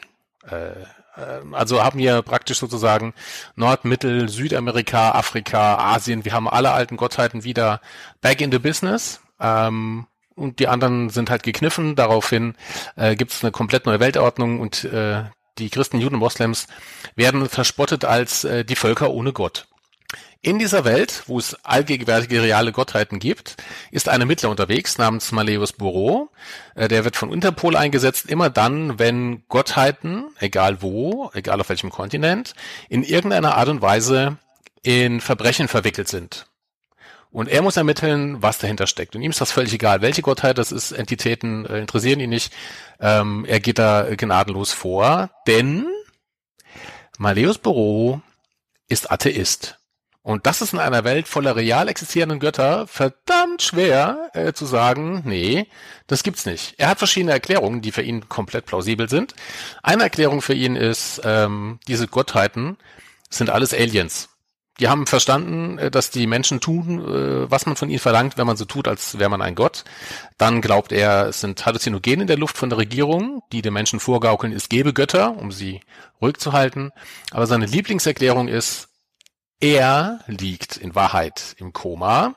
Und sein Hirn hat echt viel Spaß dabei, ihm im Koma, ihn sozusagen äh, zu unterhalten, indem es ihm vorgaukelt, er wäre in einer Welt voller Götter unterwegs.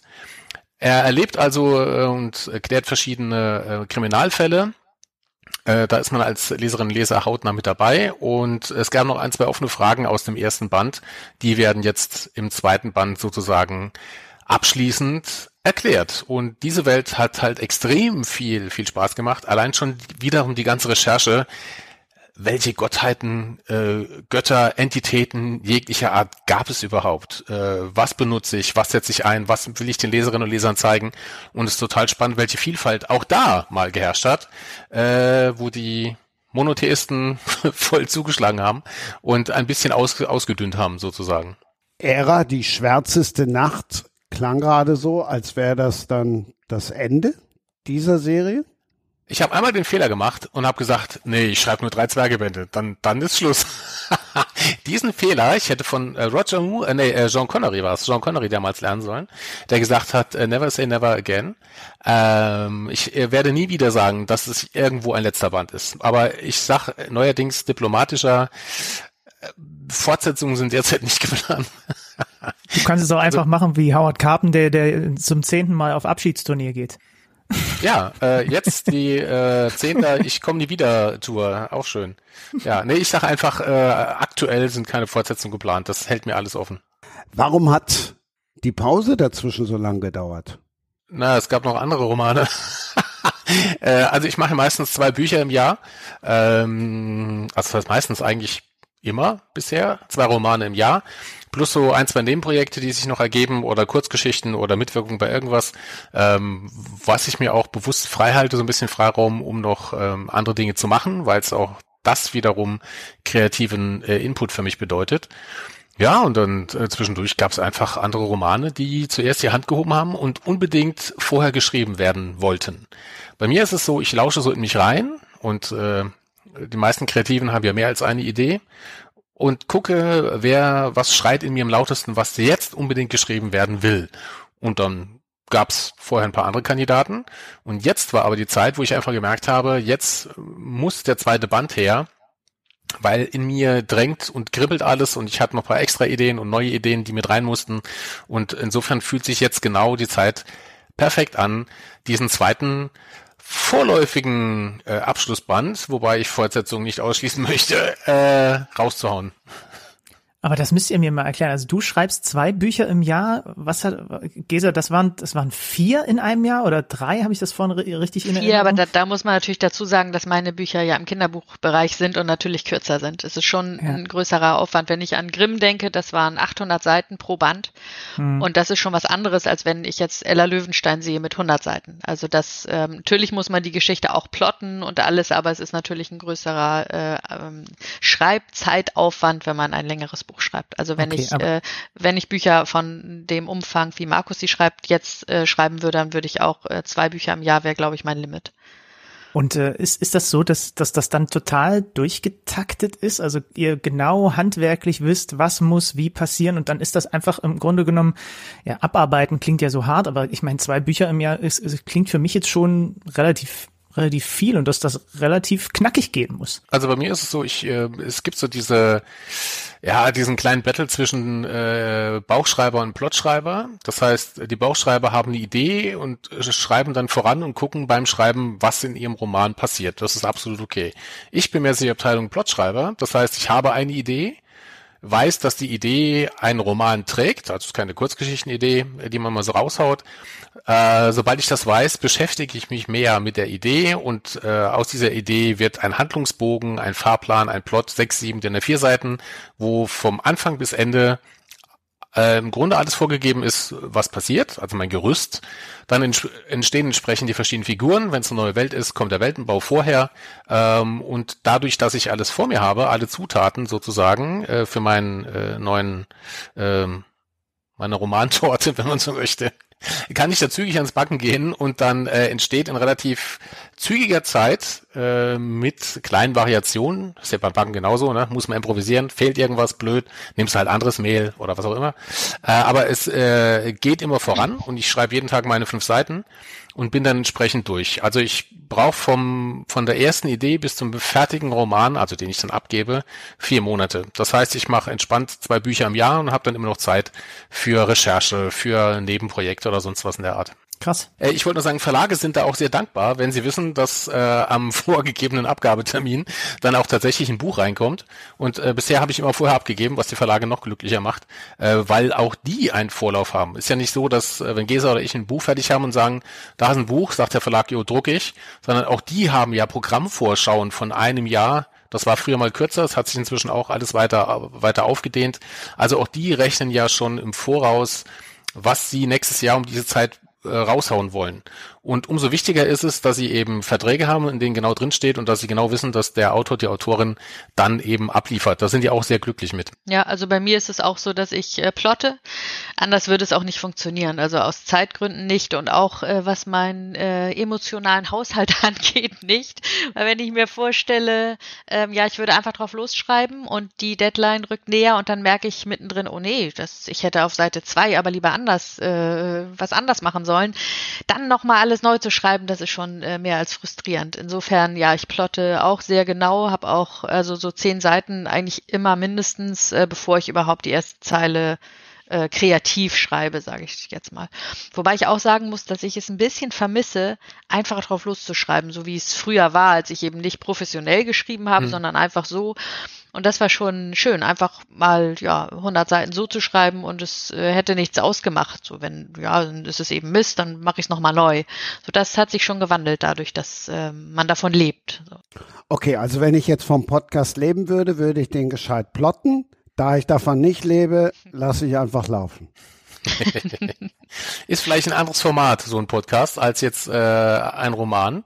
Äh, und du hast ja als Podcaster das Problem, was ich früher als Journalist oft hatte, ähm, wenn du ein Interview führst und du kannst die Fragen noch so geschickt stellen, damit der andere nicht einfach nur Ja oder Nein sagen kann. Es kommen dann trotzdem so Sachen wie mit Ja, vor allem Ja, habe ich mal gehört, mache ich nicht mehr. Und dann denkst du, okay, gut, das wird ein sehr langweiliger Artikel und im Podcast kann dir das halt auch passieren. Insofern musst du ja auch ständig äh, darauf reagieren, wie deine Gäste so drauf sind. Es gibt ja auch Leute, die sagen, ja, nein, vielleicht, äh, danke sehr. Hatte ich noch nicht und ich finde immer großartig, wenn ich ich finde echt immer großartig, wenn ich alles über den Haufen schmeißen kann. Wir haben ein, wir haben einen dabei, der fürs Fernsehen arbeitet. So, wir haben einen nee, in der Runde, die sagt, ah nee, ich will das gar nicht, dass das irgendwie alles verfilmt wird. Und wir haben einen, der sagt, doch, ich kann mir das schon vorstellen. So, Also vorstellen kann ich es mir natürlich schon. Ich kann mir so ziemlich alles vorstellen, aber ich möchte das nicht unbedingt. Also ich, ich weiß, dass die meisten Autorinnen und Autoren eigentlich sagen, oh ja, eine Verfilmung, toll. Ähm, aber meine Geschichte ist ja schon in der Welt. So, also ich habe sie schon erzählt und ich habe sie so erzählt, wie sie erzählt werden sollte. Und dann jemanden zu finden, der sie auf andere Weise so erzählt, wie sie eigentlich erzählt werden sollte. Das ist, glaube ich, sehr schwierig. Wenn man allerdings so jemanden findet, dann dann wäre ich auch dabei. Aber so, wenn ich mir bestimmte Verfilmungen angucke, gerade von, von Büchern, die mir auch am Herzen liegen, berühmtestes Beispiel Unendliche Geschichte, ähm, das möchte ich mir nicht vorstellen. Also ich möchte das bitte nicht erleben. Und ähm, ja, das insofern ist die Verfilmung eins meiner Bücher jetzt kein Lebensziel, sondern eher etwas, wo ich denken würde, oh ja, okay, also ich hätte eher Sorge, ähm, was dabei rauskäme, als dass ich mich äh, jetzt ähm, freuen würde oder denken würde, oh ja, super. Also ich glaube, in der Fantasy-Welt ist es so, dass ähm, ziemlich jeder Autor und jeder Autorin sich sofort ähm, einen Arm abschneiden würde, wenn, nein, nicht der Arm, nein, aber er würde zumindest ein, ein, äh, eine Flasche Wein opfern, wenn Kollege Jackson vorbeikäme und sage, du, ich verfilme dein Buch, äh, weil Jackson gerade schon bewiesen hat mit Herr der Ringe-Verfilmungen, dass man sehr wohl etwas umsetzen kann, das als äh, nicht verfilmbar galt. Und nicht zuletzt ist auch mein Erfolg von Die Zwerge maßgeblich durch die Verfilmung von der Herr der Ringe erst zustande gekommen. Denn ohne Herr der Ringe Verfilmung, als Übertragung eines, eines Buchs in das Medium Film, hätte die Welt in der Breite und in der Geschwindigkeit niemals die Fantasy, die klassische High Fantasy für sich entdeckt. Ähm, wahrscheinlich würde ich heute immer noch schreiben und äh, könnte aber nicht davon leben. Das ist absolut okay, denn ich könnte immer noch schreiben. Ähm, aber es würde nicht reichen, um davon leben zu können. Insofern glaube ich, dass eine gelungene Verfilmung, aber es ist genau das, was Gesa schon gesagt hat, äh, der Trick ist eine gelungene Verfilmung, eine sehr schöne Sache. Wenn man das aber vorher schon wüsste, ob die wird oder nicht, das wäre noch besser. Ähm, ich habe Aragorn nie gelesen, fand die Verfilmung aber ziemlich schwierig. Und als dann Leute, die Aragorn gelesen hatten, gesagt haben, oh mein Gott, der Film war äh, uh, schwierig, wusste ich schon, hm, also wenn ich das schon sehe als Nicht-Buchkenner, äh, dann wird's eng. Und das sind die größten Ängste, dass du etwas geschrieben hast, was irgendein Team total verhunzt, weil sie keinen Bezug zu dem zu dem Stoff haben, zur Materie. Vielleicht, weil sie es einfach nur als Job sehen und ihnen der Job ein bisschen egal ist. Äh, das ist die große Gefahr. Prinzipiell glaube ich aber, dass man, wenn es soweit ist, nur eine Möglichkeit hat, als Autor und Autorin. Entweder du sagst, ich gebe das Buch komplett in die Hände der Filmcrew und habe damit nichts mehr zu tun. Das ist nicht mehr mein Projekt, das ist nicht mehr mein Buch, das ist eine Interpretation. Oder du bist zu 100 Prozent dabei, wenn es die Verträge eben hergeben. Aber alles andere, glaube ich, äh, macht dich irre und äh, äh, das ist kein schönes Gefühl. Okay, dann hast du jetzt die Wahl. Ich biete dir eine Million und du bist dein Buch quitt. Oder aber ich biete dir eine halbe Million und du darfst mitmachen. Eine Million für was?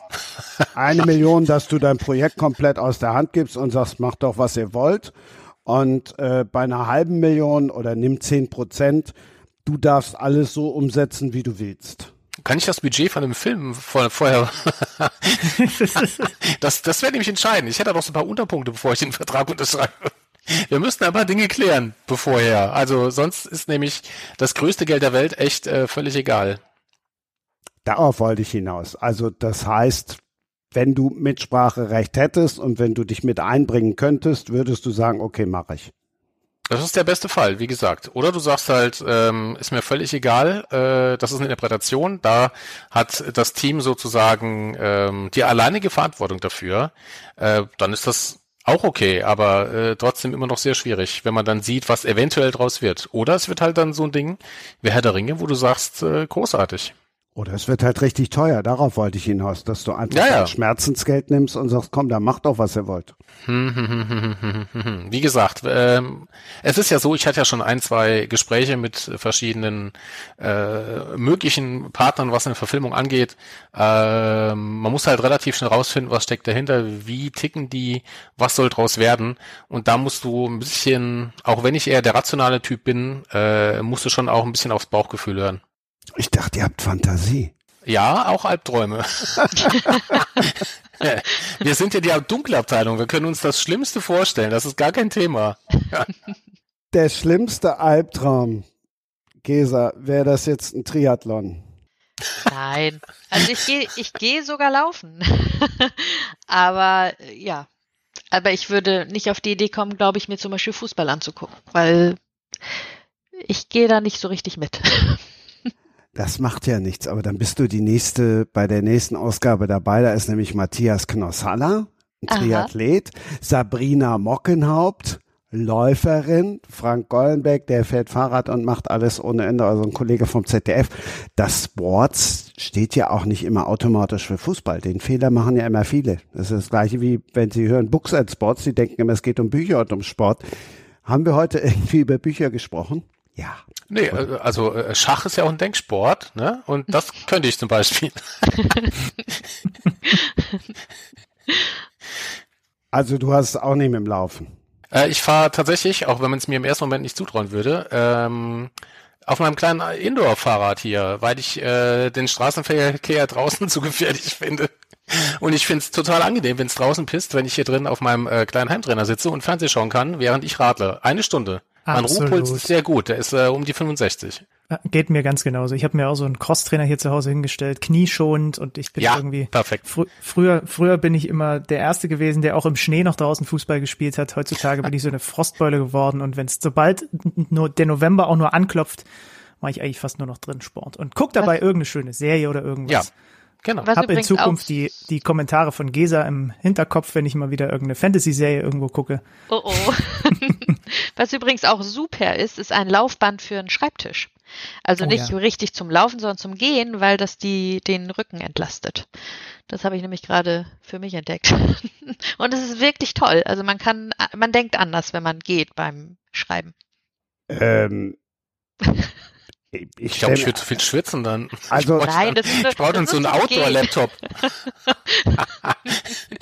Also komm jetzt vorne, hat der Schreibtisch dann vorne so Hörner, weil das vorne rauskommt und unten Nein, nein, nein, nein, du das das, ist runter einfach- oder das gibt es ist das ganz- tatsächlich? Das gibt es wirklich. Es ist ganz flach und einfach, ja, also wie ein Laufband zum, zum schnell laufen. Es ist eigentlich so ein Laufband zum Gehen.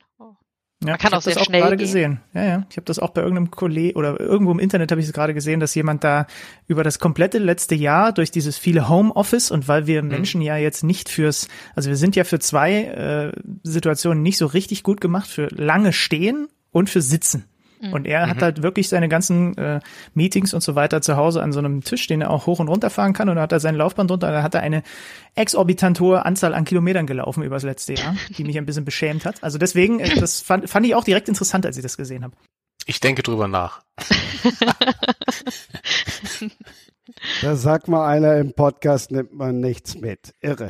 Ja, was bleibt mir? Vielen lieben Dank. Früher haben die Folgen alle mal ein bisschen kürzer gedauert, aber ich habe irgendwie viel, viel weniger mitgenommen. Benny, du, der Fußball-Podcaster, wie hat's dir denn gefallen in dieser literarischen, in dieser fantastischen Runde?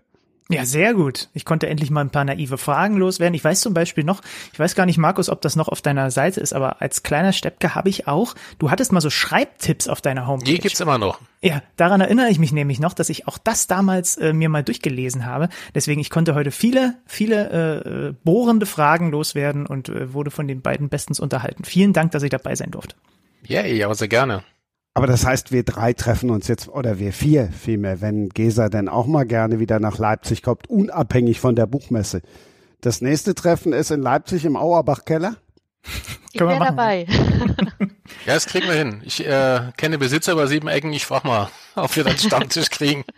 Ja, und ansonsten habe ich auch noch so ein, zwei andere äh, Kneipenkonstellationen, in, äh, in, in die wir äh, problemlos reinkommen. Keine Sorge. Ja, kenne ich auch eine. Wodka Ria geht auch. So, Das haben wir genug Werbung den gemacht. kennen wir dann offenbar beide. Yippie! Also ich sehe mich jetzt schon irgendwo äh, im Elfenkostüm Sehr schön. in Leipzig. Eure, Bilder im Majest Kopf. ja, Eure Majestät, Gott König, ich bedanke mich.